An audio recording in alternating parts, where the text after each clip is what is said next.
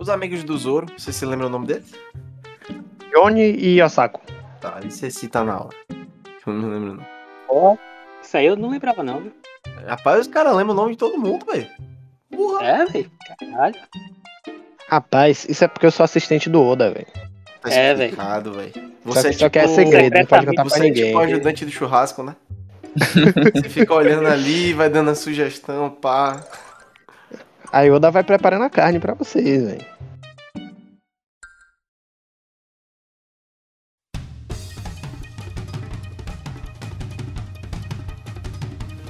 Fala galera, bom dia, boa tarde, boa noite para quem estiver nos ouvindo.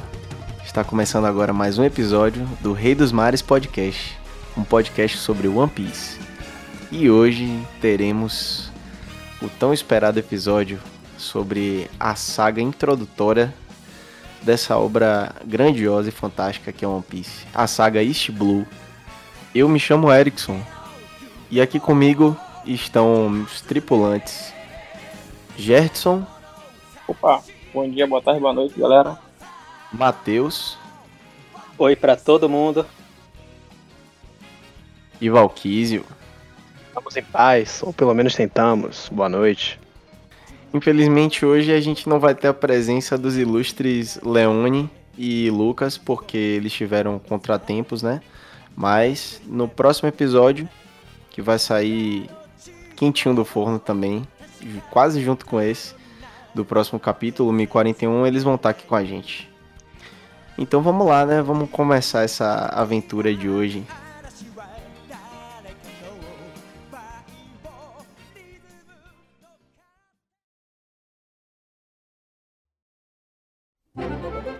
Então vamos lá, galera. Saga East Blue. Na Saga East Blue a gente tem vários acontecimentos introdutórios, né? A gente começa, ela é subdividida em pequenos arcos, né? Esses pequenos arcos eles vão contando a história de cada recrutamento que aconteceu inicialmente. Mas vamos lá por etapas. Vamos falar agora do arco Romance Dawn, que é um arco que ele começa de forma diferente, né? No anime, pro mangá. No anime a gente tem aquele episódio cômico da, da, da Alvida, em que o Luffy termina... Você saindo do com- barril. É, a- o Luffy se encontra com o Kobe, né? E salva ele da Alvida Sim. e dá uma porrada nela. E depois a gente segue pra história do Luffy, né? Como é que ele descobriu a Akuma no Mi e ele se encontrou com o Shanks também. Enquanto no mangá, não. No mangá é o Já inverso. começa direto na infância dele. Já É começa inverso. direto na infância dele. Eu acredito que isso daí pode ter sido por conta da época, né? Tinha muito anime que tinha essa vibe cômica. E aí, pra atrair mais a galera, eles utilizaram esse ponto-chave aí. Se É, acabou que sendo uma estratégia do estúdio, né? perdeu também, né? Que One Piece sempre teve essa pegada de humor em tudo que, que faz. Uhum. É, para você que tá se situando agora, nosso podcast, ele, é, acima de tudo, é um podcast sobre One Piece, mas é um podcast sobre a vida e sonhos, assim como o. E esse episódio é um episódio especial porque a gente tá trazendo a introdução. Para você que já viu, vai ter a oportunidade de relembrar algumas coisas. Para você que nunca viu, você vai poder se perguntar: tá bom, onde é que eu começo e por que que eu começo? Vale mesmo a pena embarcar aí? E é o que a gente tá querendo te trazer um pouco sobre o nosso querido piratinha que estica e usa um chapéu de palha. E o nome do arco é de tudo também, né? Que é Romance Dawn. É o começo de tudo, é o começo do romance que a gente tem com essa Sim, obra. sim. verdade. E você, você acaba se encantando, né? Com, com aquele jeito despretensioso como tudo começa a rolar. Porra, É um OP, velho. É encantamento foda. bem especial. É. Nessa história, nessa parte inicial, né, a gente tem essa pegada meio cômica. E aí, logo após o encontro com a Alvida e com o Kobe, a gente tem a história do Luffy, né, que ele, com 7 anos de idade, ele comeu a Akuma no Mi da borracha. É bom a gente falar um pouco, né, da, da fruta. O que é uma Akuma no Mi? O que é a fruta do diabo, né? Importante. É, porque em, em OP a gente tem um mundo que é um mundo que existe muito do místico dele. Apesar do próprio autor falar que no futuro um cientista vai explicar como funciona tudo isso, mas aquela coisa mística que até mesmo na época das grandes navegações existiam, aquele mistério de você saber o que é cada coisa, ele permeia também o universo de One Piece. E nesse universo existem frutas que, se uma pessoa comer, ela vai ficar amaldiçoada pelos monstros dos mares e vai ganhar um poder. Ela vai ganhar uma habilidade especial, só que em compensação ela não vai poder nadar. Porque se ela tentar nadar, os seus músculos enrijecem e ela morre afogada. E para um pirata, o mínimo que você tem que saber é nadar. E esse que é, talvez seja o grande, a grande pegada inicial de OP. A gente tem um mundo para ele descobrir, numa aventura de pirata que por si só já seria interessante, só que a gente tem alguns elementos místicos para dar uma temperada aí. E essa fruta é um deles. E aí Luffy vai comer essa fruta. E é um preço muito grande a se pagar, né? Porque o pirata ele tá o tempo inteiro ali no mar, no mar. lidando com diversos desafios.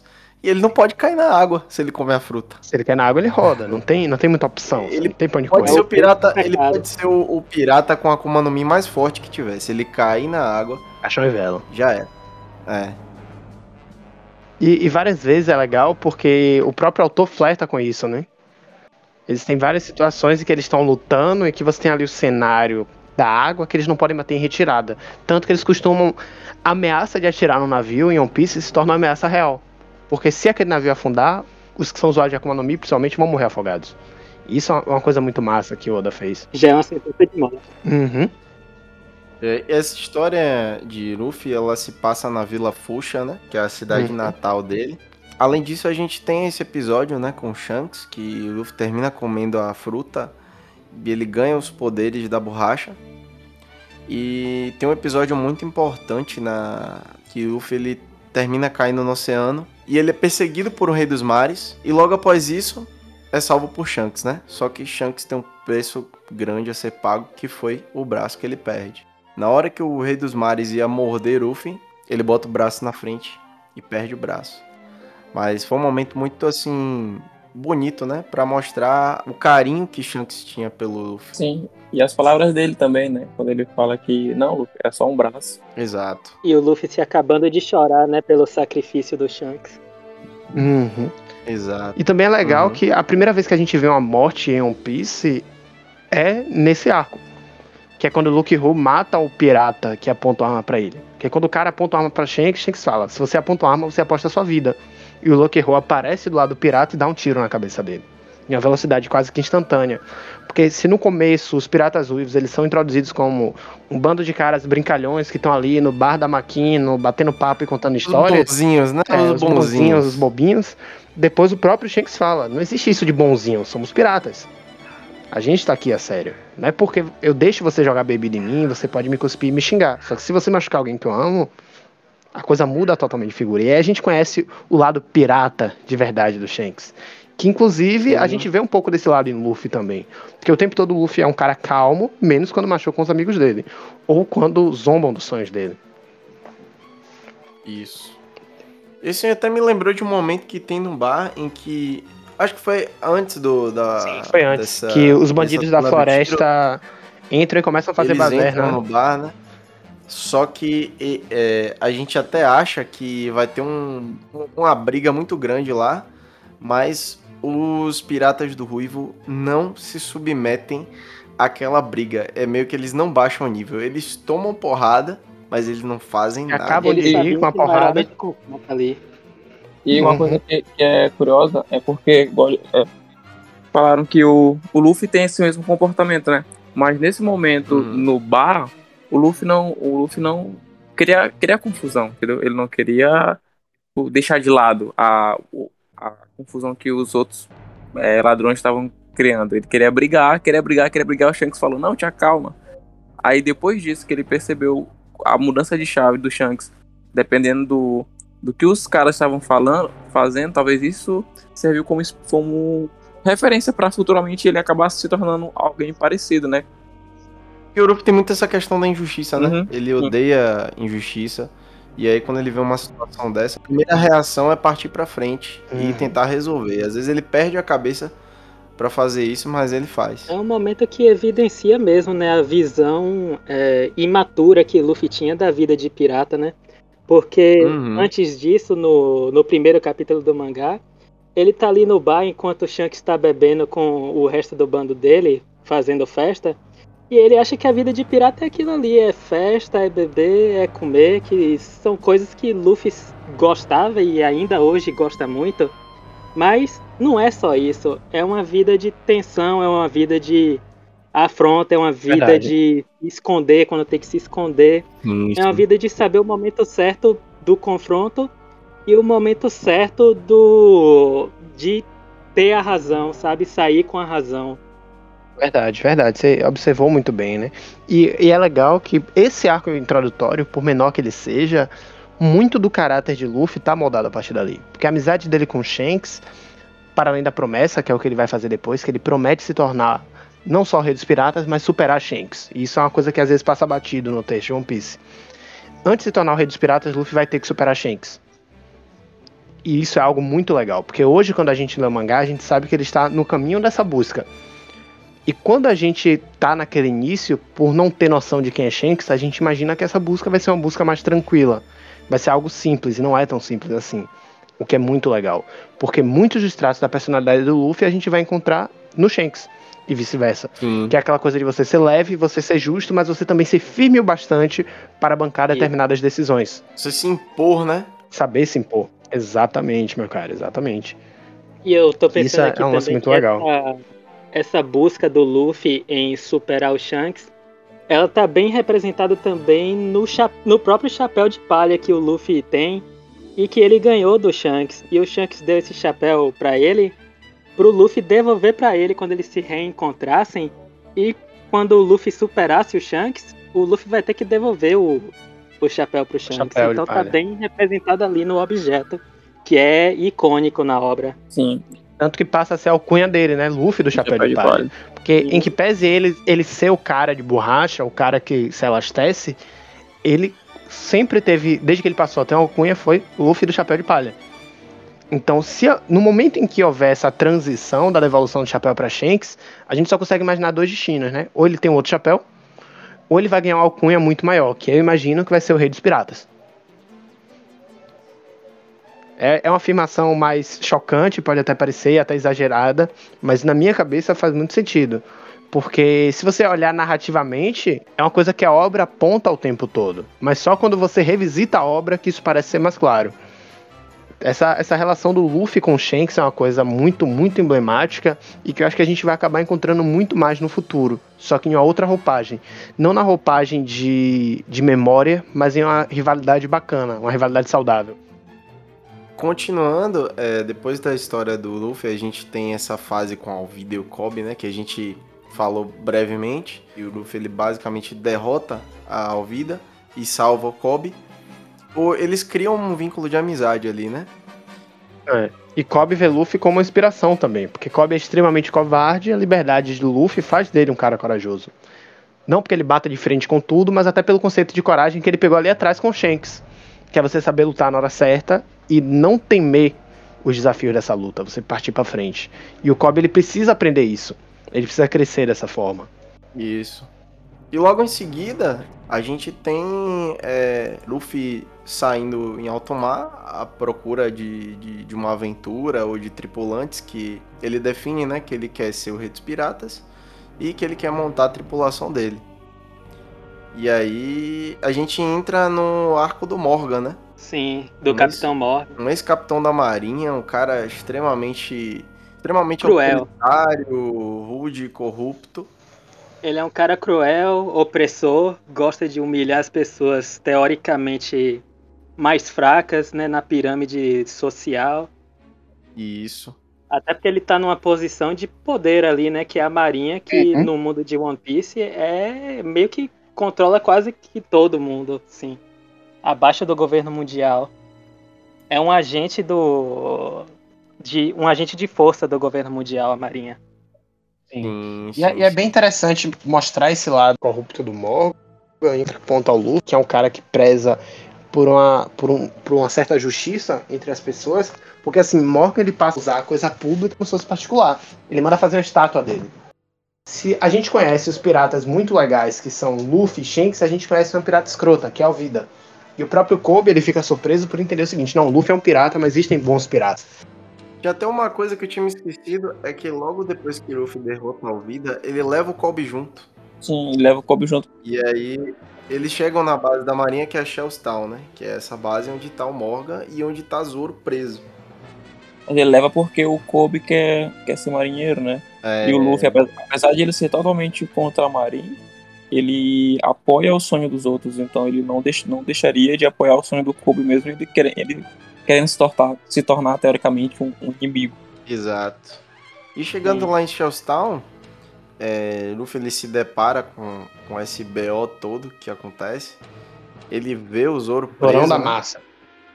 O Zoro, ele é um personagem que logo nesse arco do Orange Town, a gente tem a, o flashback dele contado, né? Assim como todos os tripulantes iniciais do bando do Chapéu de Palha. O Zoro, ele vem de uma vila, que foi a, a vila Shimotsuki, e ele sempre foi um garoto muito forte e perseverante. Desde criança ele sempre queria ser o melhor, né? É, só que tinha um grande problema para ele que ele não conseguia derrotar a Kuina, que era a filha do mestre do Dojo. Eu acho legal a, a história da Kuina também. Desculpa interromper, eu acho legal a história da Kuina, porque assim, na história dela a gente encontra alguns elementos, né? A gente vê a primeira amizade do Zoro com alguém, porque no arco do Barate aparece Johnny e Osaka, que são amigos do Zoro. Só que a gente sabe que Zoro tem amigos a partir daí, mas a primeira grande relação dele é com a Kuina a gente vê a questão do machismo em One Piece pela primeira vez, que as pessoas se recusam a perder para ela porque ela é uma mulher. E, e isso é uma coisa abordada que é muito, muito do nosso mundo e é, precisa ser discutida. Agora. E também um outro, um outro lance legal da história do Zoro no dojo com a Kuina é porque a gente vê que após a morte dela, ele entende que aquilo é um propósito dele também. Ele já tinha o objetivo de ser o maior espadachim do mundo, só que agora ele tem esse objetivo por duas pessoas. Porque se ela não vai ser a maior, ele tem a obrigação de ser maior. Não é apenas um sonho dele, mas uma promessa deles agora. É, o propósito herdado do Zoro, né? Veio da Queen, né?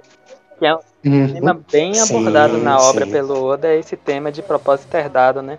O pessoal do, do bando do Chapéu de Palha, principalmente, são pessoas que têm propósitos que foram herdados de outras pessoas que eram figuras que influenciaram eles é, essa questão do propósito é importante, né? Porque geralmente quando os personagens estão à beira da morte, é, eles estão quase se entregando, eles, eles, parece que eles param e pensam, não, mas é, eu não posso morrer, porque não é só o meu sonho que está morrendo, é o sonho de outras pessoas, então eu preciso carregar isso de qualquer forma. Aí eles conseguem meio que achar uma força do além que faz com que eles vençam ou se saiam da, da luta. Assim. E quando eles são derrotados, é, eles passam isso por meio da própria força. Que sempre alguém olha e diz, uhum. porra, eu preciso dar continuidade ao que essa pessoa começou. Acho essa é uma sacada muito legal de Sim. Além desses personagens que a gente falou, a gente também é apresentado é, a Helmepo, que é o filho de Morgan, que ele é um personagem inicialmente patético, aquele cara mimado, insuportável, mas que futuramente a gente cria até um, um apego por ele, né? Mais para frente a gente vai falar, talvez em outros episódios. É. É... Mais pra frente a gente fala, mas é bom apontar assim que ele teve Sim, o crescimento uma dele é bem enorme, assim, enorme massa mesmo. Foi incrível. É, então, galera que estiver assistindo, se vocês estiverem com ódio do Helmap, segura o coração, segura um pouquinho. Mas segura o coração, que segura o coração. A gente conhece das suas dores. Bem desse jeito. Mas vamos lá. É. E aí é, o Luffy encontra com o Zoro, né? O Zoro tá preso há dias sem comer. Ele é considerado o caçador de piratas, né? Uhum. E exposto ao sol ainda. Exposto ao sol da pior forma possível. Mas ele tá lá. E os pedacinhos de arroz estão ali no chão, sujo, ele com fome. E aí ele É bom, eu acho interessante apontar assim também, como característica do Zoro mesmo, o quanto essa tortura que para qualquer pessoa comum seria fatal, pro Zoro ele tá ali suportando aquela tortura toda, mas sem esboçar reação. Ele, ele tem muito dessa coisa da imponência, né? O cara, é, o cara extremamente resiliente e imponente, né, velho? É um testemunho ali a resiliência desse personagem que a gente ama tanto, principalmente o Lucas. É, que não tá um aqui, grande né, fã é o, do Zoro. Zoro fã. Zoro fanboy. eu, eu, também, eu, também, eu também sou Zoro fanboy. É? Se dependesse de Lucas, se dependesse de Lucas, o, o, o, o, nosso podcast ia se chamar Zoroland, alguma coisa. Com toda certeza. Ele deixou claro. O Zoro fanboy. é, eu acho que foi o Eco que falou agora essa questão do, da Marinha ter as partes ruins e dos piratas são teoricamente os maus, mas ter, terem piratas bons. Isso aí faz, faz meio que. É como se eles estivessem fazendo paralelo com a questão do Yang, Yang, né? Que eles têm muito isso lá no, na, na parte oriental do, do Yang. Então é como se, tipo, é, como se a marinha que fosse representasse o bem. Então, tipo, no bem tem uma parte mal e no, no mal, que são os piratas, sempre tem a parte boa. Isso. E aí quando tu vê o Luffy, né, sendo uma parte boa, e quando ele recruta pela primeira vez o Zoro, que se mostra uma pessoa boa, né? Já que, por exemplo, ele comeu a, a comida lá com areia, foi da, da menininha. Uhum. É, aí mostra, já dá pra dar, traçar um perfil de como serão os, os aliados do dele, Luffy né? e os uhum. tripulantes dele pro futuro, né? Serão pessoas piratas, Sim. mas piratas íntegros, né? Sim, Isso, exatamente. Ele, ele, vai buscar muito disso entre seus tripulantes, que é, que é ter um grupo de pessoas que e... sejam íntegras, né? E aqui a gente não tem superficialidade, né? A uhum. gente tem uma. Só nessa, nessa integridade dos personagens que a gente vê inicialmente, a gente já começa a ver uma profundidade de desenvolvimento neles, porque Sim. aqui é o começo de tudo. É sinal de que a gente vai é. conseguir acompanhar o desenvolvimento e aprimoramento deles ao longo da aventura. E continuando, tem um fight bem breve com Morgan, né? Que o Zoro, depois que ele é libertado, a gente começa a ver mais ou menos como é que é o estilo de luta dele. É bem legal que ele pega as três espadas já e tal. E aí, logo depois, o próprio Helmepo também passa por, por uns perrengues lá, depois que é derrotado. Depois que o pai dele é derrotado, né? Ele saca que Luffy e Zoro são muito fortes e ele termina cedendo. Você vê em uma série de reflexões ali dentro, né? Do, do quão errado era aquilo que o pai dele fazia. Uhum. E que ele se aproveitava desse sistema em benefício próprio. Ele teve o tapete puxado debaixo dos pés dele, né? Um tapete que representa a moralidade dele, né? Que ele consegue ver o que errado tava. Uhum. Coisa que o pai dele fazia. E também do a ponto gente de vista tem essa mudança, social, né? Porque ele tem uma queda nessa pirâmide social. Ele sai de lá do topo e ao fundo. Pro fundo do poço.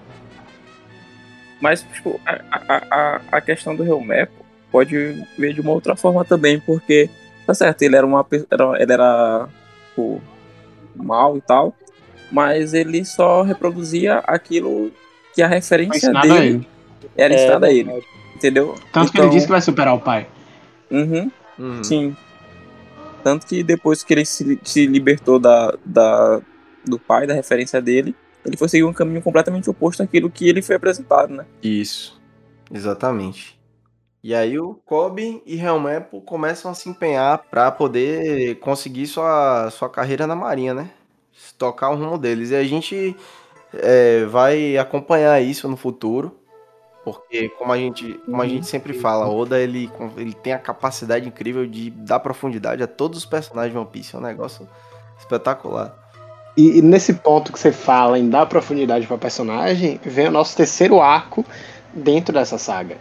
Que para mim é um arco que é muito interessante, que pela introdução de Bug, mas por trazer profundidade para um cachorro. É... A história do cachorro. Então, hora, hora digital.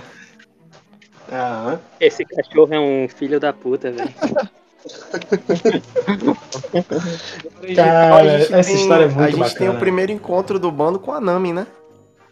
A Nami Sim. já tá Sim. dando os indícios dela de mulher gato ali, fazendo os roubos. Ali apenas esperando o Robert Pattinson aparecer como, como Batman dela, mas na falta do Robert Pattinson ela teve acesso a Monk de Luffy, né? Na falta do morcego, vai no macaco mesmo lá. Isso, tá tudo certo. Que é, é, um, é uma diferença absurda, né? É. mas até agora ela tem seguido bem com ele, né? É... é mas o Batman ele tem como poder principal só a riqueza absurda do Bruce Wayne por trás, né? é... né? O Luffy não, o Luffy comeu uma fruta do demônio e tem o poder absurdo de esticar qualquer parte do corpo. Exato. Verdade, verdade. Não, não tem nem comparação. Um poder, um poder muito sedutor, pô. O cara consegue recrutar com facilidade um poder desse, pô. Não tem nem comparação. Mas é legal porque esse arco é, é a chegada deles em algum lugar pela primeira vez, navegando livremente e tal. E a gente vê Luffy e Zoro em desenvolvimento deles dois juntos. Porque a gente viu os dois lutando juntos ali contra o Morgan. Só que a partir de agora a gente vai ver como é a relação deles. Zoro se vendo como subordinado de alguém, afinal de contas ele era um caçador de piratas. Ele não era acostumado a estar associado com ninguém. E agora ele vai estar com o Luffy. E o Luffy ele vai tomar uma nova posição, que é a posição de um agente mais ativo nas coisas que estão acontecendo com ele. Porque ele vai olhar aquela. Ele vai tentar pilhar o tesouro que Bug tem ali nas mãos. E vai tomar as dores das pessoas daquela cidade que está sendo invadida pelo bando do Bug. Eu acho Essa legal. A aí, Val, que você uhum. falou é ainda mais notável porque pela alcunha do que o Zoro tinha, né, antes de entrar. Sim, ele era o caçador de piratas, né? Ele já tinha um nome a zelar. Eu, eu acho muito legal isso, é muito massa. É, teve uma, um detalhe que a gente acho que terminou, terminou até esquecendo, o modo como o Luffy chega em Orange Town, que ele é vomitado por um pássaro, e ele cai uhum. em, em Orange Town, e é salvo por Nami, né? Ela termina traindo ele, entregando ele pra Bag. E aí é quando a gente tem um encontro com Bag. É o nosso primeiro encontro com ele mesmo. É, e Nami... é, é engraçado, né? Que Luffy foi pegar o pássaro porque ele queria comida como sempre. E, e aí o pássaro segura a cabeça dele. E aí ele pede socorro pra Zoro e Zoro vai ali remando atrás dele. Tanto que Zoro chega depois na cidade. Zoro chega depois, exato. e é incrível que ele não se perdeu, que é uma coisa que no futuro a gente é, vai entender sim. a importância Zoro desse ato. Tem certos problemas com GPS, galera, é incrível. não tem Waze que salve. É. E assim, continuando, é, depois que a Nami entrega a Luffy pra Bag, né, com uma oferta, ela dá um a zero em Bag também, porque ela se infiltra no banco, no bando do Bag e rouba ele. Só pra poder roubar ele. É. E aí ele fica dividido, né, entre dois problemas, enfrentar Luffy e pegar o que era dele de volta. Uhum. E é legal porque assim, o primeiro vilão que também tem uma fruta é o Bug. E ele é o primeiro que consegue atacar o chapéu de palha de Luffy atacar Luffy e realmente acertar Zoro. Bug dá uma facada em Zoro, dá uma facada em Luffy e ainda consegue ferir o Chapéu de Palha. Isso passa batido quando a gente vê, assim, na primeira vez, parece bobo, mas quando a gente já tá mais avançado em One Piece, olha e fala: tem alguma coisa aí nesse maluco. Ele é bizarro, mas alguma coisa ele tem. Não é necessariamente um perigo, mas alguma relevância o Bug passa a ter. E a gente começa a entender que tem algo estranho naquele palhaço, né? O Bug acho que é o personagem favorito de Oda, né? É. É, sim, é sim. O, o, que é bem louco, né? Quando a gente para pra pensar. O Sarah Fubag disse que, que porra é isso aí, velho? Quando a gente descobre que o nariz, o nariz de palhaço dele não é o nariz de palhaço, é o nariz dele. Quando a gente descobre que a, fi, a fita do chapéu dele não é uma fita, é o cabelo disso, dele. Né? Eu não lembrava disso. que o nariz dele, que o nariz de palhaço era o nariz dele mesmo. Que ele, então ele nasceu palhaço, né, praticamente. É. É, é muito louco isso. É interessante notar assim como os vilões na saga East Blue eram personagens bestas assim, tanto no design, extremamente caricatos, né? Sim, extremamente uhum. caricatos em comparação com os vilões de hoje que a gente vê, né? Sim, sim. sim e, assim, meio que meio que representa também uma evolução da jornada dos chapéus de palha sim, através do dos mapas. Os vilões vão se tornando menos ridículos entre aspas para se tornarem verdadeiras ameaças existenciais, sabe? Uhum. É Eles vão se tornando também mais críveis. Eu diria que também é uma evolução do próprio leitor sob a ótica do mangá. Porque os vilões iniciais eles são muito bobos. Só que dentro mesmo desse arco inicial, arco não, desculpe, dentro da saga inicial, a gente já vai vendo um grau de maturação cada vez maior dos vilões. Sim. Se no início a gente tem Alvida e Morgan são bem caricatos e o Bug são três vilões muito caricatos. Depois daí, a gente vai ter o Kuro, que já tem uma roupagem mais séria, mais crível, até o próprio plano do Kuro. Depois mas, daí mas, a gente tem o Don Craig. Mas, mas também tem que, tem que entender que o Luffy era um adolescente, né? É. Tipo, um adolescente uhum. que teoricamente deveria estar brincando e ele tá. sai pra virar pirata. Então, se colocasse algo já muito forte, muito sombrio, talvez ficasse meio assim, tipo, tu bota uma criança pra lutar com um cara muito forte, sim. É. Isso Aí ficaria. Sentido, tá você bota uma criança com chapéu de palha pra lutar contra um palhaço, depois uhum. os caras tão batendo no Ronald McDonald no meio da rua. Apenas um é. dia normal. Uhum. Aí vamos dizer que a influência do mangá. São vilões que, que eles são bem condizentes com o momento do, do chapéu de palha. Sim, da real sim. imita a arte, né, galera? Verdade, pô. E a arte vai fazer o contrário. É. Filho da porra. Mas, Mas tipo, é, é chega acaba sendo bem eles vão se aproximando da, da Grand Line, que é teoricamente o lugar que estão os piratas mais perigosos. Aí que a gente vai entendendo o quão perigoso essa vida de pirata realmente é. Essa vida de uhum. confronto, de encontrar piratas que você uhum. nem sabia da existência deles. E você percebe que são ameaças que eles estão ali para tirar sua vida. E não são apenas, tipo, palhaços, nem personagens apenas caricatos que estão ali para fazer você rir. São personagens que estão ali para te fazer temer pela vida desses personagens. E eu acho isso muito legal, porque assim, da luta deles contra Bug e o bando do Bug, e a vitória deles, que é muito legal, por sinal, que eu acho que assim, é o primeiro momento em que a gente vê Luffy se comunicando com outras pessoas. E aí que entra a história do cachorro. Eu já ia falar da história pra mim, cachorro. é o primeiro momento em que a gente vê que o autor, ele passa a abordar de uma forma mais diferente. Ele poderia seguir a linha mais boba. Contar, sei lá, a história da cidade, do quantas pessoas daquela cidade são gente boa. Ou sobre um personagem específico e do nada o fica amigo do personagem. Uhum. Só que a gente tem algo muito bonito que é Luffy sendo obrigado a ler nas entrelinhas o porquê que aquele cachorro quer ficar na frente em uma batalha entre seres humanos. O que, que é tão importante para aquele cachorro ali? E a gente tem um flashback sobre memória afetiva ao ponto de Luffy, mesmo sem entender a história toda ali, aquilo diz muito sobre o Oda, diz muito sobre o Luffy, diz muito sobre o leitor. Porque mesmo sem entender a história que tem por trás daquele flashback, do porquê que o cachorro quer o lugar que pertencia ao dono dele, o Luffy tomar essas dores e dizer, não, eu vou proteger isso aqui porque eu sei que é importante para você, eu não entendo, eu não sei o que se passa, eu não sei sua história. Mas isso é tão importante para você quanto o meu tesouro, que é o meu chapéu de palha, é importante para mim. Então eu vou fazer isso.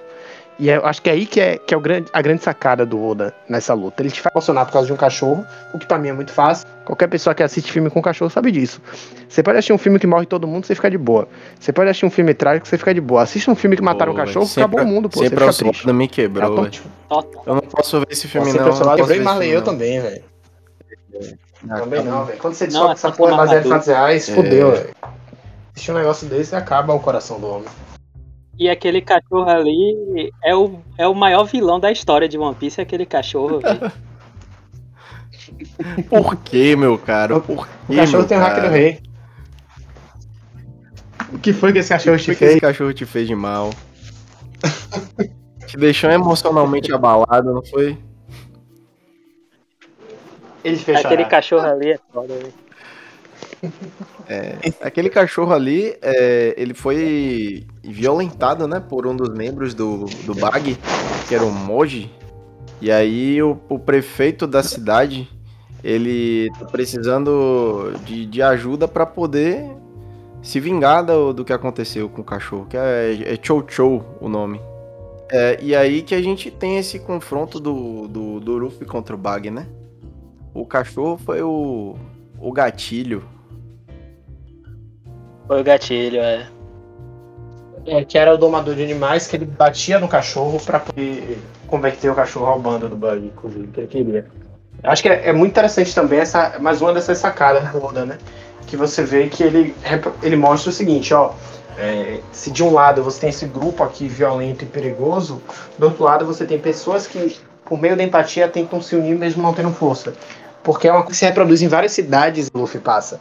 Você tem pessoas frágeis tentando resistir a uma ação de um violento. E essas pessoas elas têm a vontade de lutar, mas não têm o poder. O bando de chapéu de palha ajuda elas a terem o poder para recuperar esse lugar. E em cada arco você nota isso. No primeiro arco você tem uma pessoa que é o Cub.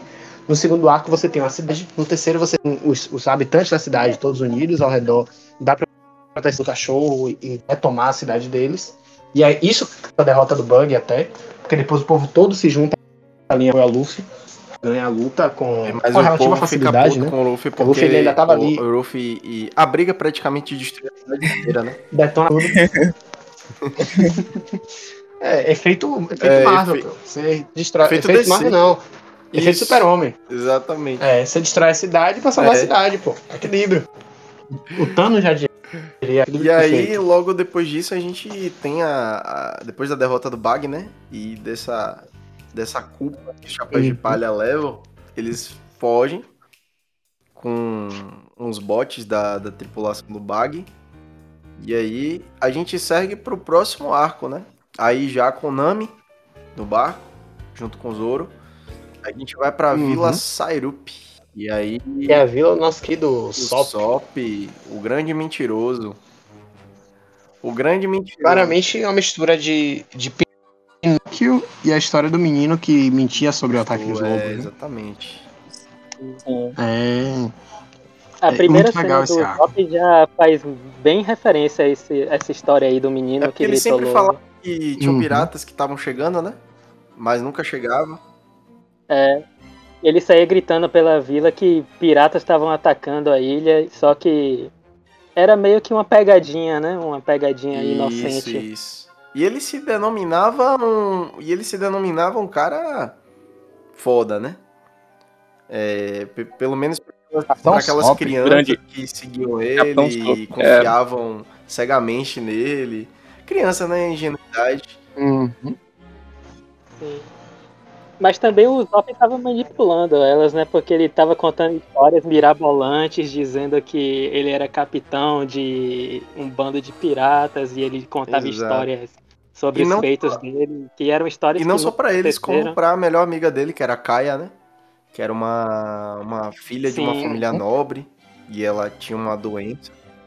E, Tava doente. A saúde dela era muito debilitada, Debilitada. e ele sempre visitava ela contando e aí, mentira. é o, o contra- o E o contra- contraponto do- dos Uhum. meninos, é, que é a questão da manipulação, pra Kaia ele já contava como uma forma de é, melhorar a autoestima dela, né? Então isso é bem bonito da parte dele. Sim, que é como se ele dissesse, olha, quando você estiver boa, você vai conhecer esse mundo de aventuras. Sim, sim. Muito legal também que o autor, aos poucos, ele vai tornando cada uma das mentiras do Sop reais, né? Uhum. E essas são as mentiras que ele contava pra Kaia. Tanto que nas histórias de capa de Usopp, quando a gente tem alguém recebendo notícias sobre ele, é sempre o pessoal da vila dele, e em especial Kaia. Kaia. E ela vê que a recompensa dele aumenta, ela vê que as coisas estão acontecendo, mas não sabe o que. Tanto que existe uma teoria, que é uma teoria muito legal, de que no final da história vai ser o Sop contando as aventuras dele Uhum, Kaia. De verdade. Essa teoria ela é interessantíssima, porque faria Oh, todo ser sentido. Você ter um é mentiroso incrível. vivendo um arco de construir verdades e no final das contas ele poder contar Ó, coisas que nossa, realmente chega a cair uma aconteceram. lágrima aqui A grande agora, vivência dele. Mas aí a gente tem um. E é muito legal porque nesse arco a gente tem Kuro, né? Que, pelo menos pra mim, foi a primeira ameaça crível em One Piece. Sim. Porque você tem um vilão que ele Concordo. tem um plano, ele é manipulador, ele tá ali se aproveitando da situação e ao que tudo indica Ele ele, é tem forte. aquela, aquele ar sombrio, Ele é o- né? Porque é, ele Uhum, trabalhava para tempo ele trabalhava Ele é para Kaia, né? Ele era o mordomo dela. Sim. Uhum. mordomo dela. E como pirata, ele também era um pirata muito perigoso, que ele forjou a própria morte porque ele... E eu acho que essa aqui também é uma, uma sacada interessante, né? Que você tem personagens que têm desejos próprios. Ele forjou a própria morte pra poder sair da vida de pirata, porque ele viu, tipo, não, essa vida de pirata aqui eu vou ter muito perigo, muita dor de cabeça, quando o que eu quero é dinheiro. E por isso que ele quer dar o golpe, dar o golpe em Kaia. Porque é uma forma segura e calma dele poder dar o golpe, ter grana e ter o status de poder dele. Ele vai ter uma ilha inteira sob o domínio dele Sim. sem Sim. precisar se dispor com a marinha. E é muito legal porque quando a gente vai vendo o flashback dele, descobre que ele forjou a própria morte, que ele criou um plano, que ele criou essa identidade, decidiu ir pra essa ilha porque ele sabia que não acontecia nada na ilha, que não tinha nada de interessante, e foi pra lá. Eu acho muito Ele é bacana o isso. primeiro vilão de One Piece que realmente usa a inteligência dele pra ganho próprio mesmo, sabe? Ele tá disposto a fazer tudo pela Quando você ambição dele. tem a primeira impressão de que a coisa tá ficando realmente séria, né? A gente tá pegando um vilão ali que tem. que é um vilão mais perigoso, um vilão mais calculista.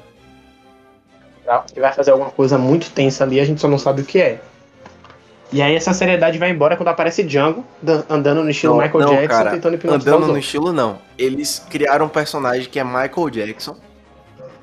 Ele só não canta, mas ele é Michael Jackson, claramente. e depois o pessoal lá de Demon hum? Slayer copiou. Eu nem vi isso. Aí fizeram o Michael Jackson mesmo, ali foi o Michael Jackson total, né? Aí botaram o Michael Slayer, Jackson lá no anime. É o Michael Jackson raivoso, pô. Depois que é revelado a respeito do Kuro, a gente vê que ele se comunicou com o bando dele, né? Pra poder atacar a ilha. E aí a gente tem. E quem intercepta a mensagem é o Sop, o Exato. mentiroso. E aí a gente vê que o Zop agora tá realmente contando a verdade, mas ninguém acredita. Que é a analogia, a fábula do, do, do menino lá, pastor, né? E ninguém acredita. E volta pro que Val falou, né? Que é uma, mais uma mentira do Zop que Talvez se a primeira, né? real. é. é. E, e nisso eles, eles começam a fazer a dominação lá na vila, né? E põe em risco a, a vida de Kaia também. A própria Kaia não acredita no Sol pela primeira vez. Sim, sim, sim. Diz que é inadmissível que ele trate uma pessoa tão gentil quanto o, o Kuro era para ela dizendo que ele é um pirata, que ele é uma pessoa que quer matar, que quer roubar Na verdade, eu acho que é o primeiro momento que a gente vê uma, uma discussão entre eles uma e a Kai, ela, ela termina ficando triste com o Zop, né? Ela meio que se afasta uhum. por causa disso. É, fica bem claro que ela tá decepcionada é. ali. Mas aí logo depois a gente tem quem na ilha? O Luffy e o, o, o começo do, do bando do Chapéu de Palha chegando na ilha, né? Pra procurar saber o que tá acontecendo, pra trocar uma ideia com a galera. Aquela primeira visita, sem saber de nada, porque eles chegam lá de boa, né? É meio que sempre assim. Mas me lembre aí, me lembre aí, Erickson, é, eles chegaram lá na ilha com algum intuito já ou eles simplesmente chegaram lá Tipo, por acidente, como os primeiros não, navegantes. A, a Nami estava navegando e dizia que eles precisavam ir para alguma ilha para abastecer. Exatamente. Porque com aquele barquinho eles não iam conseguir muito longe. Isso. Era a ilha que estava no meio do caminho, né? Que estava durante o caminho uhum. ali para abastecer. Uma ilha que era segura e que estava no meio do caminho. Exato. E é, é, muito legal isso, porque assim, eu acho que até a própria relação de Usopp com o bando começa de uma forma bem legal. Porque assim, ele é muito mais fraco que os demais. O próprio Oda sempre fala que o Usopp sempre vai ser o mais fraco do bando. Embora fraco no padrão humano, claro, né? Mas se a gente parar a pensar, ele vai evoluindo cada vez mais. Uhum. E a introdução dele com o bando, ele confronta a qualidade de cada um deles. Aí ele pergunta: o que, é que vocês fazem? Aí Luffy fala: eu Chico, Zoro fala: eu corto, Nami fala: eu roubo. Aí eles perguntam: e você? Aí o Zoro fala: eu minto. E não pro confronto contra o, o Kuro. Só que aí tem aquele, aquela tática que eles jogam óleo na montanha que eles estão e eles não conseguem chegar ao ponto principal. Então é Luffy correndo em direção ao puro, o Zoro não tem como subir para lutar. Então fica Luffy e o Sop tentando enfrentar aquele bando inteiro. Uhum. Voltando àquele assunto dos personagens que a gente olha assim, são bem caricatos, a gente já tem o Michael Jackson do One Piece. e a gente já tem ali o poder do Kuro, que é um poder bem absurdo também. Que é o Wolverine do One Piece. O cara Verdade. corta tudo tem, tem parecido uns irmãos que eram do bando do, do Kuro, que eles embarcam na ilha para tocar o plano dele pra frente. Eu lembro que uma batalha concentrada em força, que é um X1 bem direto entre Luffy e Kuro, que é de tática. Que Kuro tá usando toda a tática dele contra Luffy. Na verdade, esses irmãos são os irmãos que lutam contra Zoro, agora que eu lembrei disso. Que são os caras que usavam tipo uma, uma unha de gato, uma porra dessa eles enfrentam o Zoro, que Isso. eles tentam enfrentar. Tanto que o símbolo do barco de Kuro é um gato, né? É um gato gigante. E Luffy usa a base do, do barco dele para poder dar o ataque final no Kuro. Porque o Kuro tem toda uma estratégia, porque ele sabe que a fraqueza do Luffy, pelo Luffy ser de borracha, vão ser ataques cortantes. E aí ele junta os caras do bando dele. Então fica o Sop e Nami versus Django, Zoro versus dois irmãos e Luffy sozinho contra Kuro. E a gente começa a ver pela primeira vez uma batalha que não é tão concentrada só no Luffy. Porque a gente vê a dificuldade que o Zoro vai tendo na batalha dele. Não porque os caras são mais sorte, mas porque a tática que eles estão usando ali é desvantajosa para ele. Logo depois dessa batalha emblemática que a gente tem, Acho que é a primeira batalha importante, vamos dizer assim, que Luffy e o bando dele enfrentam, né?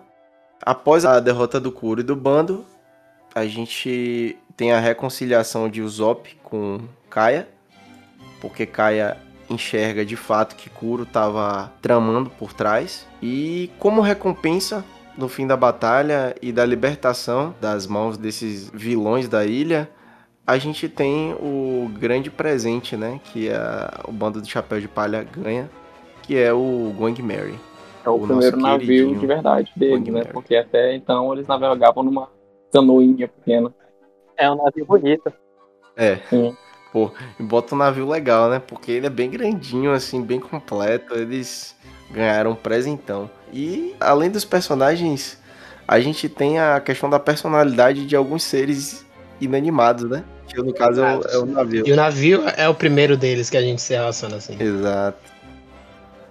Eu acho legal também que no anime o, o Mary, às vezes, ele fica com as expressões, tipo, aquela gota de água descendo de suor quando ele tá com medo, é... de ser invadido. Algumas cenas são muito engraçadas sim, na animação. Sim, sim. E é legal como o Mary vai se tornando parte da jornada deles, e lá em Water 7 a gente vê o peso que isso vai ter, né? Sim. E a gente tem a entrada de Usopp pro bando, né? O Usopp escolhe seguir a aventura dele, querendo ser um grande guerreiro. E aí a gente dá início ao arco do Barate, o restaurante ambulante no meio do mar. E, é, é fantástico a forma como começa, né? Esse navio restaurante, porque é Luffy lançando um canhão no Barate. Que ele fica brincando de atirar com o Sop e Luffy não sabe atirar, então lança o canhão que Sim. acerta Zef. E aí eles acabam sendo obrigados a parar no Barate para ver o que, que aconteceu, até porque é um restaurante, Luffy já queria comer. E quando o Luffy encontra Zef, Zef pergunta: quem foi que atirou esse canhão? Hum. Fala: fui eu. E aí Zef fala: você me acertou. O Luffy fica de boa, até que ele olha pro pé de Zef e diz: a meu cara... Deus, você perdeu o pé. E Zef dá uma botada nele e fala: não a foi cara nem disso, lava. A cara nem lava. você quebrou isso aqui. E aí o Luffy acaba tendo que ir lá e conversar com o Zef pra ver como vai ser. E o Zef fala: olha, você vai ter que trabalhar pra mim, cara. Isso. E nessa que o resto do bando aparece pra nesse... conhecer eles. Eu acho muito legal a forma como se dá a introdução, né? Porque assim, é. Luffy vai causando confusão e mais confusão e, leva... e a confusão vai levando Nesse panorama a gente tem um encontro inicial com Sanji, que é o cozinheiro-chefe do Barate. Ele é como se fosse um filho pro Zef. A gente vai ter também a história do Zef, do, do, do Sanji, e tem um momento é que eu boa, acho que é muito, muito marcante para todo mundo aqui, que é quando entra um cara extremamente boçal no Barate. Ele reclama da comida, larga a sobra lá. E Sanji dá uma, uma resposta bem firme, né? Que ele odeia quem desperdiça comida. Justamente por conta do que?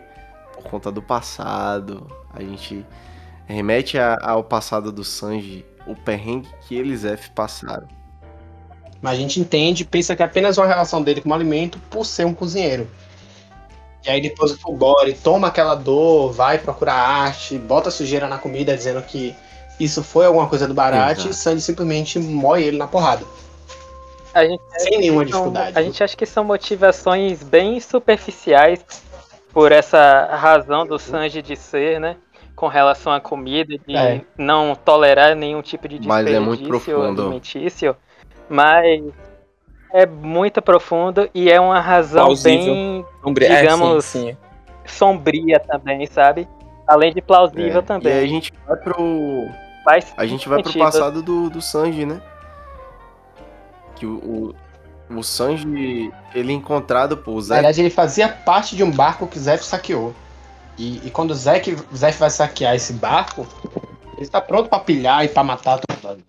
Só que Sanji fala para ele que não vai morrer até encontrar o All Blue.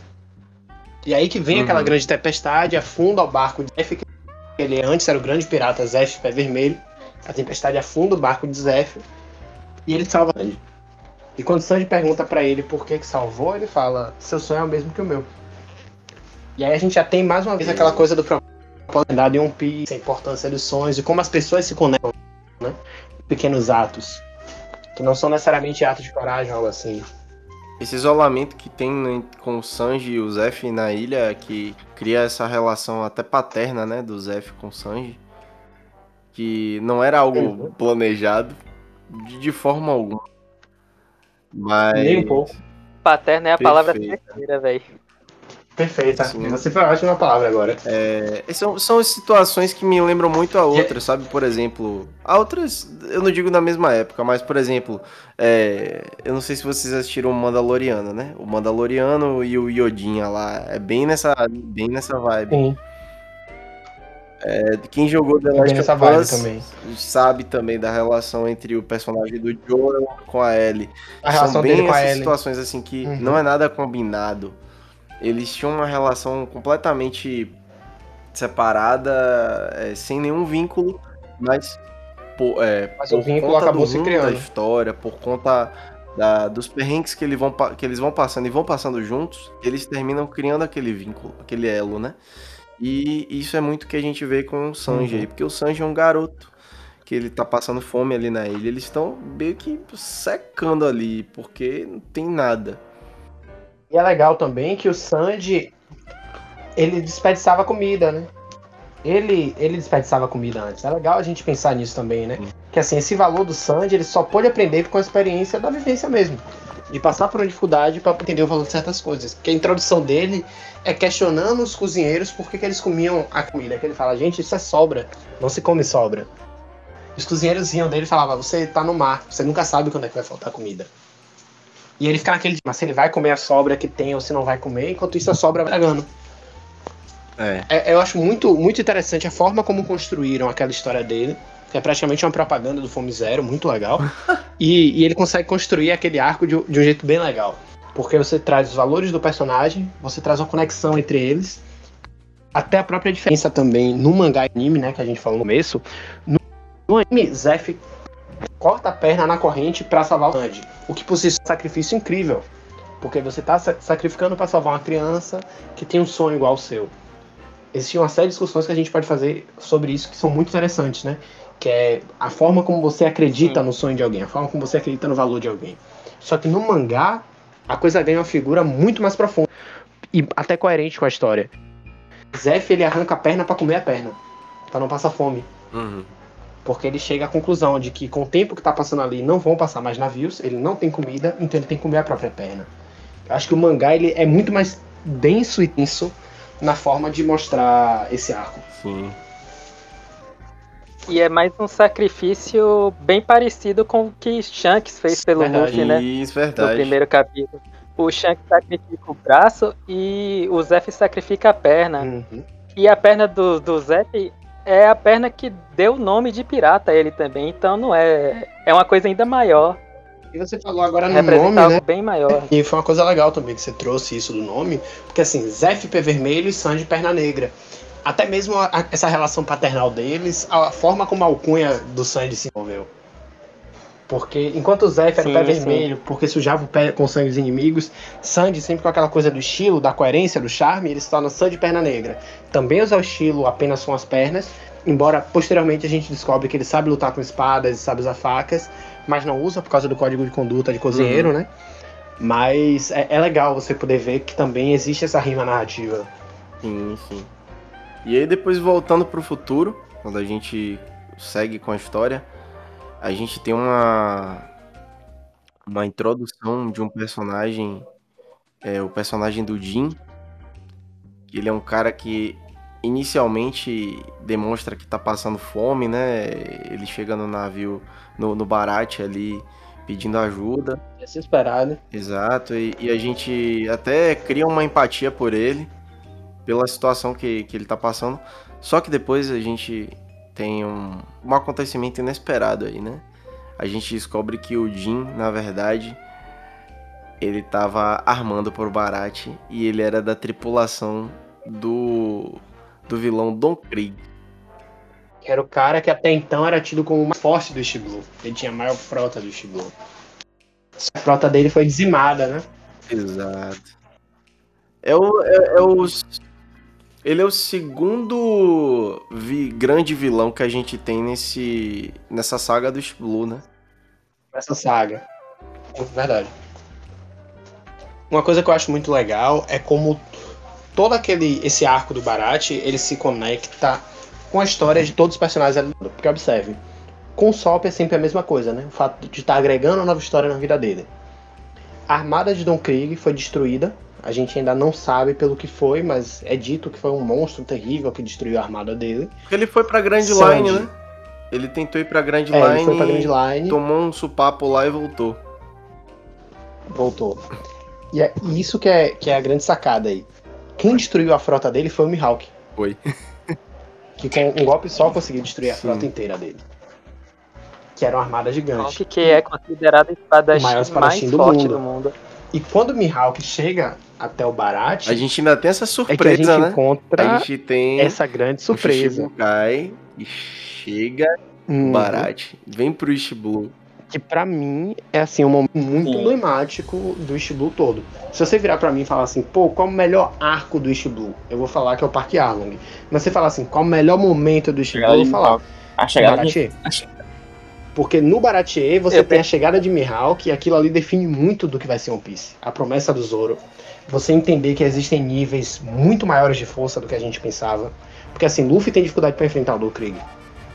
Sanji tem dificuldade para enfrentar o Jin. E Zoro, mesmo no melhor dele, ele não foi capaz sequer de tocar em Mihawk. Mihawk não usou nem mesmo a arma, tanto que ele pega o que ele chama de cortador de meias, né? Ele fala: "É a única coisa que eu tenho. Eu não posso enfrentar um coelho com um canhão". Ele fala: "Eu não tinha nada menor, infelizmente". Aí você vê a diferença de níveis entre eles, Zoro. Zoro tá dando o melhor de si.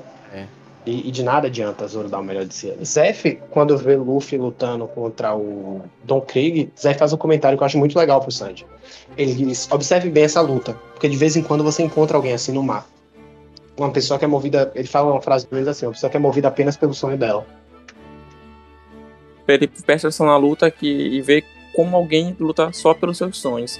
Isso é engraçado, é curioso, porque naquele momento ali tem três sonhadores, né? Se, é, se reunindo e querendo sair junto, né? Que é o Sandy, que é pelo All Blue, o Luffy para ser rei dos piratas e o Zoro para ser o maior espadachim. O Sanji, na verdade, ele nem queria sair do Barat, né? Ele queria continuar trabalhando porque é, ele ficava ele ficava naquele débito uhum. com o Zef, né? O Zef salvou a vida dele e ele tava ali dando duro pelo pelo restaurante. Mas o Zef o Zef, ele tinha aquela relação paterna, mas ele não gostava de Sim. assumir, né? É verdade. É. Ele não gostava de mostrar as emoções dele, né? É, era sempre assim. Ele era fechado. Seu idiota, eu não quero saber de você, não. Mas eu te amo, porra. Parece, parece, parece. Era uma relação. Parece aquela, aquela, aquela... Era uma relação clara ali, de amor e de carinho, mas que é... o, não dava pra quebrar essa como eu posso dizer, essa Sim. esse escudo assim que o Zef colocou para proteger as próprias Parece aquela coisa, aquela coisa de, parece aquela coisa de adolescente, né, que quando gostava da menina ficava puxando o cabelo e brigando, sabe? É, é, sim. E aí agora a gente tem o, o segmento da história para Arlong Park, que é do barco a gente tá, a gente tem o Zoro todo lascado porque tomou um corte muito fodido do Mihawk, né? E aí temos o Sanji, a Nami e o Zop. E além disso, a gente tem os amigos do Zoro também, que estão acompanhando o, o navio. Porque são eles que informam que Nami levou o navio. É, ainda tem esse fato. E, e, eles tentam. Eu acho legal, porque assim, Sanji ele vai atrás, porque agora ele é do bando do Luffy, porque ele quer saber mais de Nami.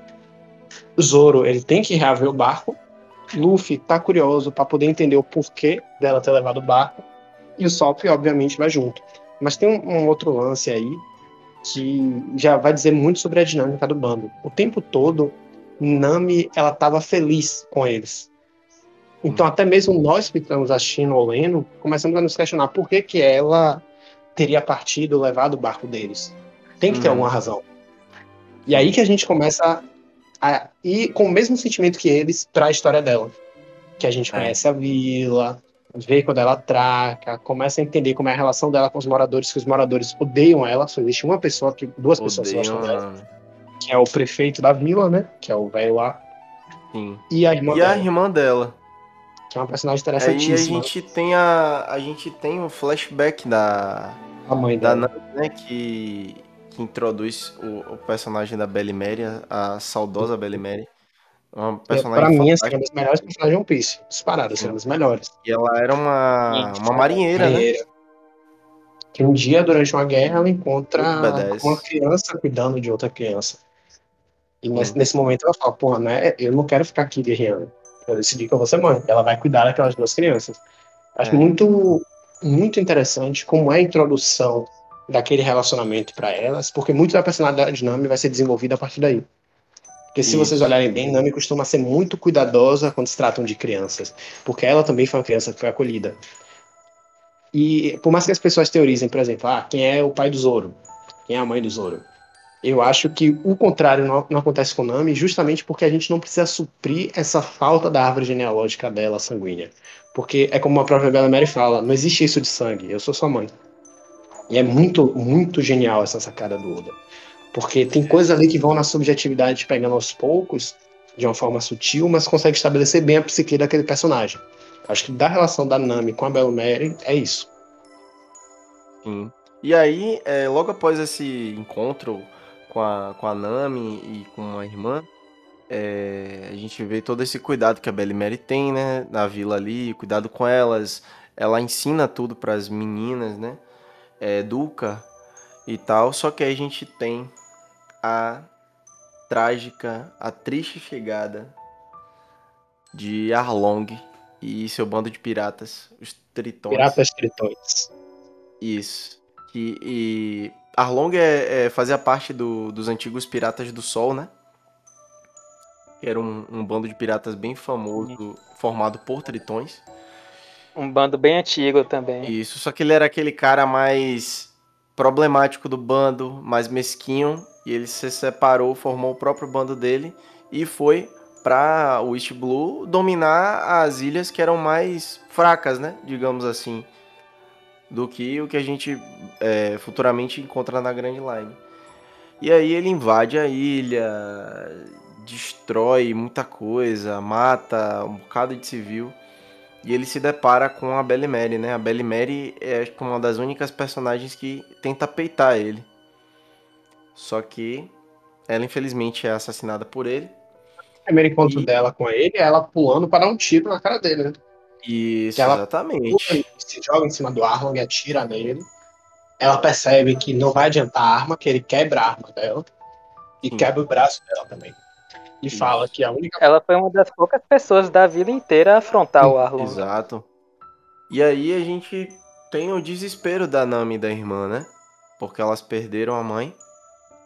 E a Nami, é, ela, uma criança inocente, ela tenta encontrar um meio de poder recuperar a vila. Que ela se junta ao grupo do, do Arlong. Ela é boa em desenho, né? E ela se demonstra uma criança assim inteligente até. E aí o Arlong termina recrutando ela, se aproveita também da ingenuidade dela para poder para que ela possa para que ela pudesse fazer os mapas das ilhas, a, a parte da cartografia e ele fecha um acordo com ela. Se você juntar tantos milhões de berries, você vai poder comprar essa ilha e a gente vai sair daqui.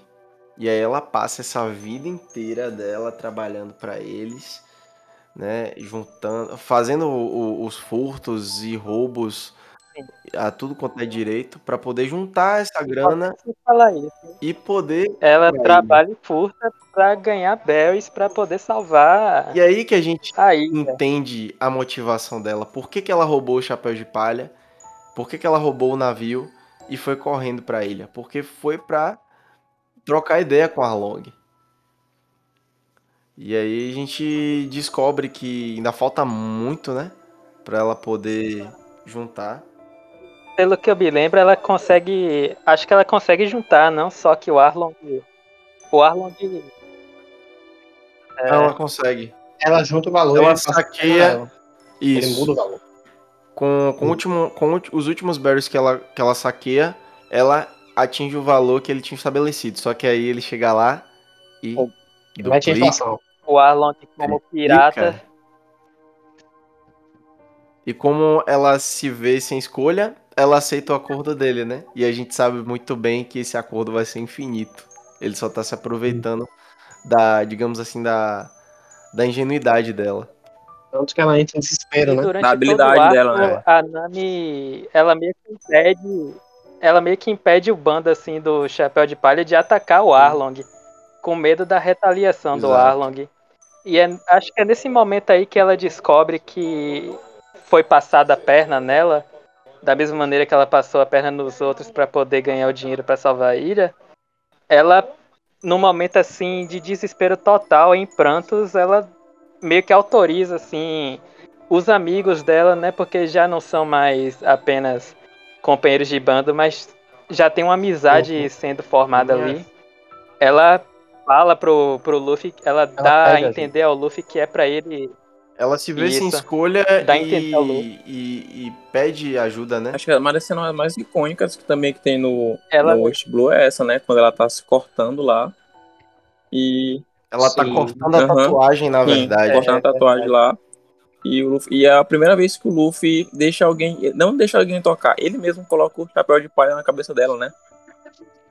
Ali é o símbolo é o de símbolo que ele vai. Uhum. Exato. Que ele vai cumprir. Uma das uhum. mais fortes de toda é, a obra. É, o, acho é a que caminhada é o, deles no Parque Arvon, né? É o grande ponto inicial do, do senso de justiça do Luffy, né, velho? A uhum. carga de responsabilidade que ele coloca nas costas. Sim. Mas que ele vai até o fim. É. E aí a gente tem. É. Até o Zop, ele se impõe, né? Ele se junta com. com com o resto do, da tripulação e vão aceitar logo. O Zop perdeu a covardia. É. E aí, é, quando a gente chega lá no Arlong Park, a gente vê que não é uma tarefa muito fácil, né? Os tritões, eles são fortes. E eles são bem assim... É, a gente vê uma versatilidade, né? em cada tritão, porque um não, né? é híbrido com polvo, outro é híbrido com tubarão, outro, um tipo de tubarão. Então eles. O próprio Arlong ele é um híbrido de humano com peixe-espada, né? Então ele tem aquela, aquele nariz afiado. E ele é muito forte, velho. Porque assim, se a gente para pra pensar, ele era um. Ele era um ex-pirata do sol, né? Então, qualquer coisa ele ia ser. É. E a gente vê um embate muito pesado.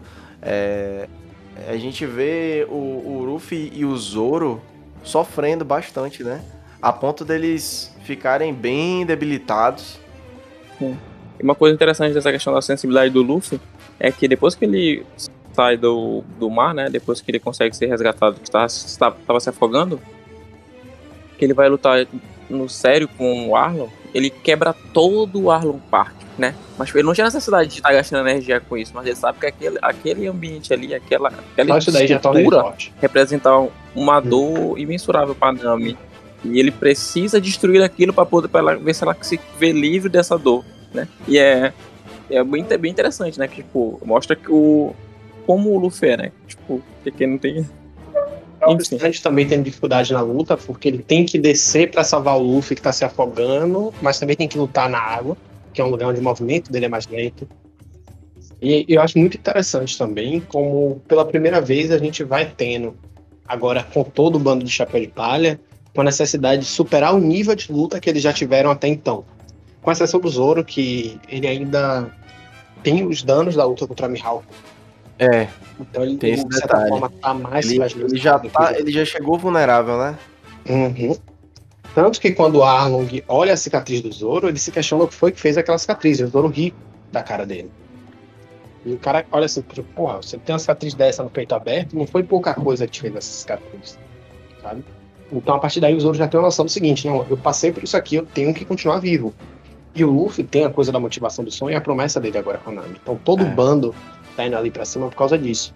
Sendo uhum. que, e aqui a gente consegue se dividir em duas partes, né? É, uma são os outros o Sop, Zoro e Sandy, eles sabem a história de Nami. Assim como Johnny e Osako também sabiam, que a irmã de Nami contou. Luffy não ficou para ouvir a história. Luffy ele foi lutar simplesmente porque ele sentia que aquilo tinha que ser feito. Então, mais uma vez, a gente vê a personalidade do Luffy demonstrando empatia e cuidando de alguém. Não, eu preciso cuidar dessa pessoa porque ela está passando por alguma dificuldade. Não me importa o porquê, eu não sei qual dificuldade é, mas eu vou cuidar dessa pessoa diante de uma injustiça. tem uma sensibilidade muito grande mesmo. Você vê que falta para ele a inteligência, mas sobra para ele a sensibilidade. Que é, o tipo de inteligência dele, na verdade, é diferente. É a inteligência de batalha. Ele é um excelente lutador. Ele sabe pensar na tática. Ele vê que Arlong pode ter até uma força física que aparenta ser maior do que a dele, mas as habilidades dele superam as de Arlong.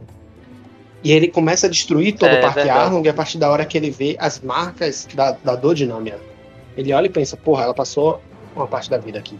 Então tenho que ganhar, tenho que, tenho que poder não era, só, não era só derrotar o Arlong, era derrotar todo o parque. Tudo que ele representa. Toda a fortaleza do Arlong ali, né? É, tudo que o Arlong. Uhum.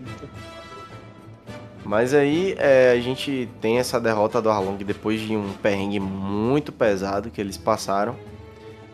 E a escolha da Nami, né, de entrar pro bando.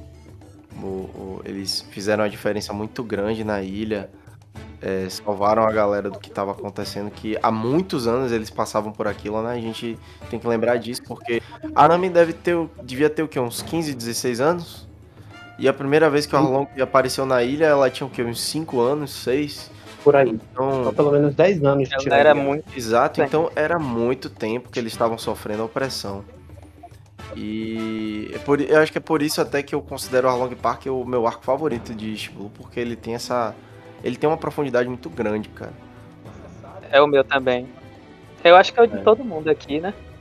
Tanto que eu digo, assim, que ainda que é um piso comece lento, se você chegou no Paquiarro até o final e você não gostou, o que é muito difícil, aí sim você pode dizer assim, é, pô, não gostei. Por isso que assim, obra. o início de One Piece tem um, um, lance que é bem esquisito, né? Pra maioria dos animes. A forma como ele é introduzido. Eu acho que o mangá, ele consegue ser mais direto ao ponto de menos cansativo que o anime nesse sentido. Porque no anime, embora você tenha mais emoções que estão sendo experienciadas, até porque você tem um formato de mídia que te permite escutar certas coisas, ver a movimentação, entrar naquele clima, o mangá ele é mais direto. Ele te entrega e diz, não, isso aqui é um Piece, ó. Vem cá, vem, vem dar uma olhada nessa aventura. Mas quando você pass, passou do é. Parque Arlong, cara, você consegue entender o porquê que eles estão ali e você também está ali. Acho que é nesses detalhes que o OP vai te conquistando. E depois dessa vitória deles, que eu acho muito legal também, a gente vê a Marinha voltando para aquele lugar, porque agora no, o Arlong não tem mais poder de comércio, e pela primeira vez o Luffy vai ter uma recompensa por ter derrotado ele. Porque a Marinha acaba sabendo que foi o Luffy que derrotou o Arlong, e o Luffy tem sua primeira recompensa, é 30 milhões de velhos. Salvo engano, é 30 milhões mesmo, né? E. Aí tem um momento que é muito bom. Que cara, é a Usopp?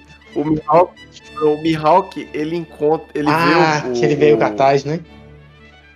Ele vê o cartaz. Dá um sorriso. E ele fica assim surpreso. Aí pra que que ele passa? Pra Shanks, que tá do lado dele. Shanks, quando vê aquele cartaz, ele solta uma gargalhada, velho. É muito legal. Ele, e, e, ele começa a sorrir, velho, porque ele fala, rapaz, ó, ó, ele pensa assim, né? Onde, até onde esse moleque chegou? Aquele sentimento de continue avançando, Luffy. Em breve a gente se encontra. E, e é legal, né? Porque assim, Shibu vai ser introduzida toda a lógica de, do mundo de One Piece, ao mesmo tempo de quem é Luffy, mas acima de tudo que existe uma coisa maior à espera de Luffy, tanto no mundo quanto na relação dele, na relação dele com Shanks, porque de certa forma a hora de Shanks está presente ali, e mais adiante, porque Shanks é um personagem que apareceu poucas vezes, se você parar, até mesmo pra gente que já acompanha o mangá, Shanks é um personagem que apareceu pouquíssimo, e do pouco que ele apareceu, o hype sempre foi enorme. A gente não sabe nada sobre ele. A memória maior que a gente tem com ele, o, o tempo maior que a gente teve com ele foi no flashback de, de, Luffy, né? E tem essa profundidade entre eles ali, o desenvolvimento, a relação de afeto e tal. Então a gente cria um vínculo muito forte com o Shanks. Sempre que ele aparece é um momento importante. Algum fato importante está ocorrendo no mundo. É. E aí, é, diante dessa dessa primeira desse primeiro cartaz do Luffy e do, dos demais do bando também, a gente entra no arco de Logtown. É a cidade do início ao fim, a cidade de Roger morreu. É, é muito é, legal a forma a como, essa, tem... como esse arco começa, porque assim, alguns personagens importantes vão aparecer ali, muito importantes Paula. A gente vai ter o retorno do Bug da Alvida. Uhum. O bando todo reunido. Alvida ali. Magra agora, uhum, né? Alvida Magra, uma, uma, uma, uma permite aquelas esquive das coisas. Vamos ter Smoker, a aparição de Dragon, que para mim é a aparição assim, mais bombástica do, do Long Tal. Tanto que o Oda, ele fala que o único capítulo assim que ele pensou, não, no número, em relação ao número de capítulos. Ele falou, não, nesse número tem que aparecer esse personagem, é Dragon, no capítulo 100. Sim.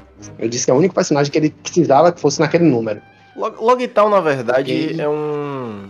Ele tem alguns confrontos ali, mas é meio que um, um respiro de, de, alívio depois de Along Park, né? Porque é. ele é mais um arco, assim, que remete à história de One Piece.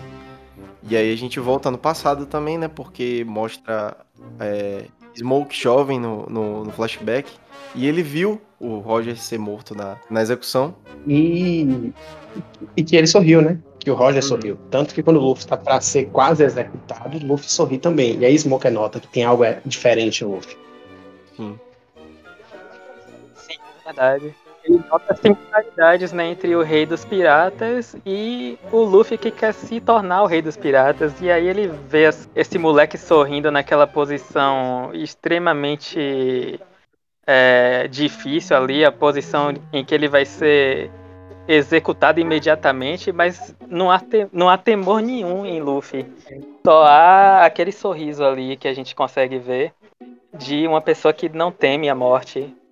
Na ilha de Logtown, a gente vê também o momento em que Zoro ele tá em busca de novas espadas, né? Porque ele perdeu as espadas nos arcos anteriores.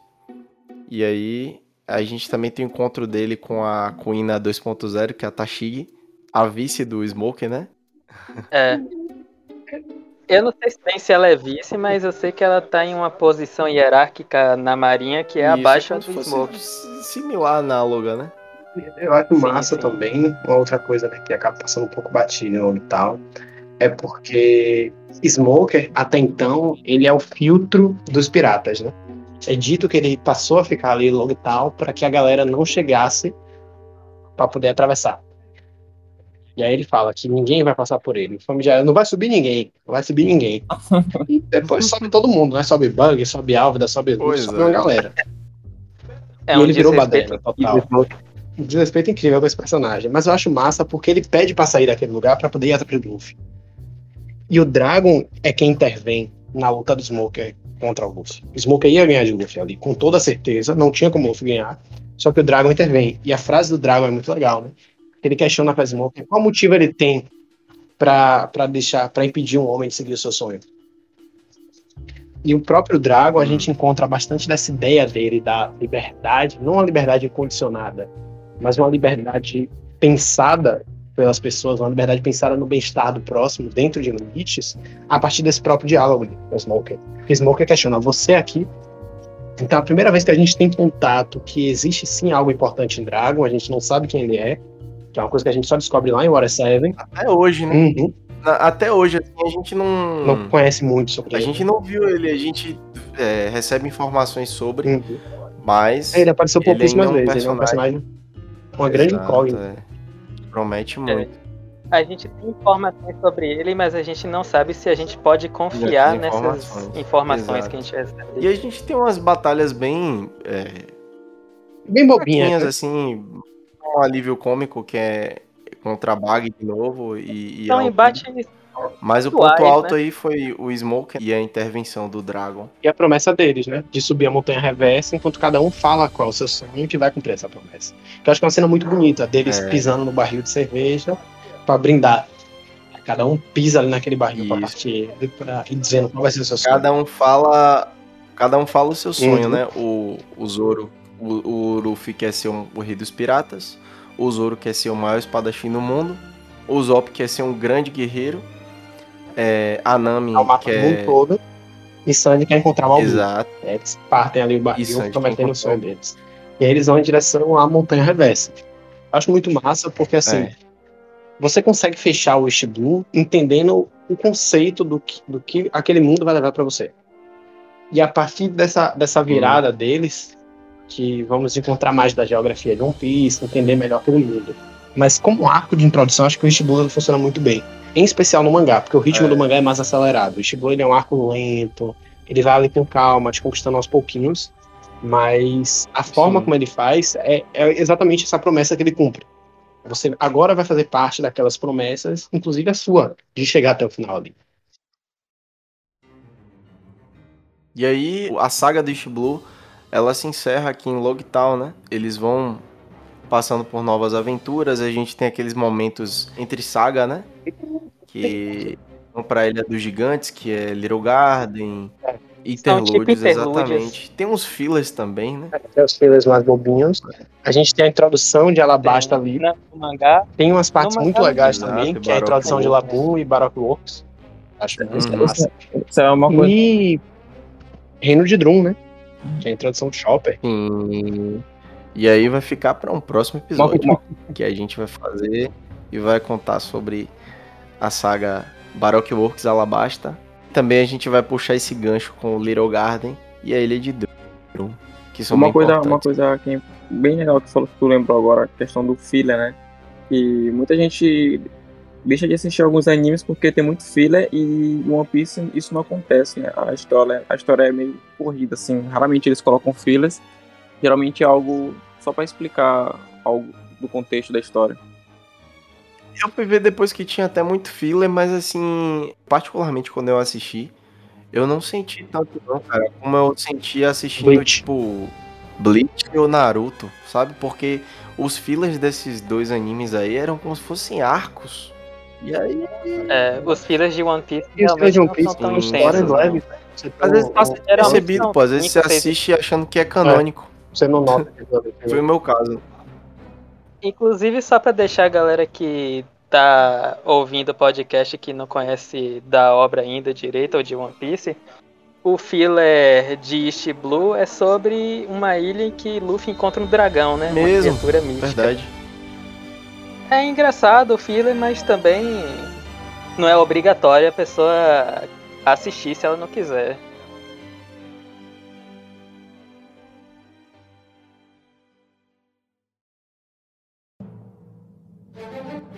A gente chega agora, galera, no momento final.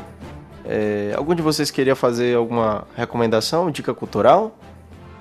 Não me vem nada na não. cabeça. Eu vou deixar uma dica cultural aqui que é de um, uma das minhas séries favoritas, que inclusive o Valkyrie gosta muito. E assim, ela tem uma classificação um pouco alta, já vou avisando, mas ela remete muito à temática que a gente vê aqui em One Piece, que é Black Sails. É uma ah, Você deu a dica cultural que ia dar hoje. Passa... ah, a gente É uma série que ela se passa na Era de Ouro dos Piratas, né? A gente tem personagens bem emblemáticos como John Silver, e Barba, Negra, etc. É uma série que, engraçado, né? Que ela é. começa nessa mesma pegada que o Shibu. Ela começa muito devagar e muito cômica, e depois ela se torna uma coisa extremamente profunda e pesada. Sim. Ela, ela tem um desenvolvimento muito interessante, né? Do, dos próprios personagens e da série. Dizer, e assim. Black coisa... Sails, ela foi injustiça, uma série muito injustiçada pelo momento em que ela apareceu porque ela apareceu Sim. simultânea a Game of Thrones. Então a galera voltava os olhos a GOT como aquela coisa série Verdade. de época e ao mesmo tempo série uma série meio que medieval, por assim dizer. Então ela acabou sendo totalmente mistura, né? Mas ela é uma série muito superior a GOT, por sinal. É. E assim, é... a qualidade da série também é muito boa. Ela tem uns momentos assim meio estranhos que eu acho que todas as séries da Stars têm, né? às vezes um exagero ou outro em nudez, ou, ou em algumas situações, ou em personagens às vezes meio caricatos, mas é uma série que ela, como acontece em Breaking Bad, é uma série que ela gradualmente vai melhorando. É, da primeira até a, a, última temporada, que inclusive são quatro temporadas, é uma série que eu considero curta. Ela, de forma gradual ela vai melhorando as duas últimas temporadas são incríveis. E o final eu gostei muito, particularmente. Então, assim, galera, é uma série que ela já tá fechada, já tem um final, então vocês podem assistir sem medo, tá? E fica aqui a minha recomendação de hoje. Mais alguém vai querer trazer alguma recomendação? Minha dica cultural vai ser um pouco diferente. Eu ia, ia lançar Black Sails justamente porque o nosso tema era Blue. Eu, eu gostei até dessa conexão de pensamento, bateu muito certo. Mas eu vou me atrever a uma outra dica cultural que eu já vinha pensando para a gente poder fazer. E essa dica cultural, ela é um livro, um livro leve de se ler, chamado Pequeno Príncipe. O Pequeno Príncipe é um livro assim que muita gente já ouviu falar e ele é um livro de extrema sensibilidade. Você senta, consegue ler em uma noite com toda a tranquilidade do mundo, você consegue ler com a, com a vibe leve, com a vibe pesada, não importa como você esteja, e consegue absorver aquelas mensagens. Eu acho que nesse momento em que a gente vem questionando, né, certos rumos que o mundo vem tomando e voltando a tomar no panorama geopolítico, é interessante trazer uma leitura leve como dica cultural para essa semana. O Pequeno Príncipe é uma obra emblemática, né, histórica. E ela tem aquele, ela tem aquele, aquela vibe que a gente vê com uma vibe assim infantil, né? Mas ela tem muitas mensagens ali que servem para qualquer idade e para formação de caráter. Então é isso, galera. É, com essas dicas culturais aí, a gente vai encerrando o nosso episódio de hoje. E fiquem para o próximo. Pessoal aí que já assiste One Piece há mais tempo, que está acompanhando, a gente vai lançar o episódio 4 sobre o capítulo 1041. É o 1041. Vou falar, esse capítulo promete, viu? Mas é isso, pessoal. Valeu e até a próxima. Valeu, pessoal. Valeu, valeu, pessoal. Até a próxima.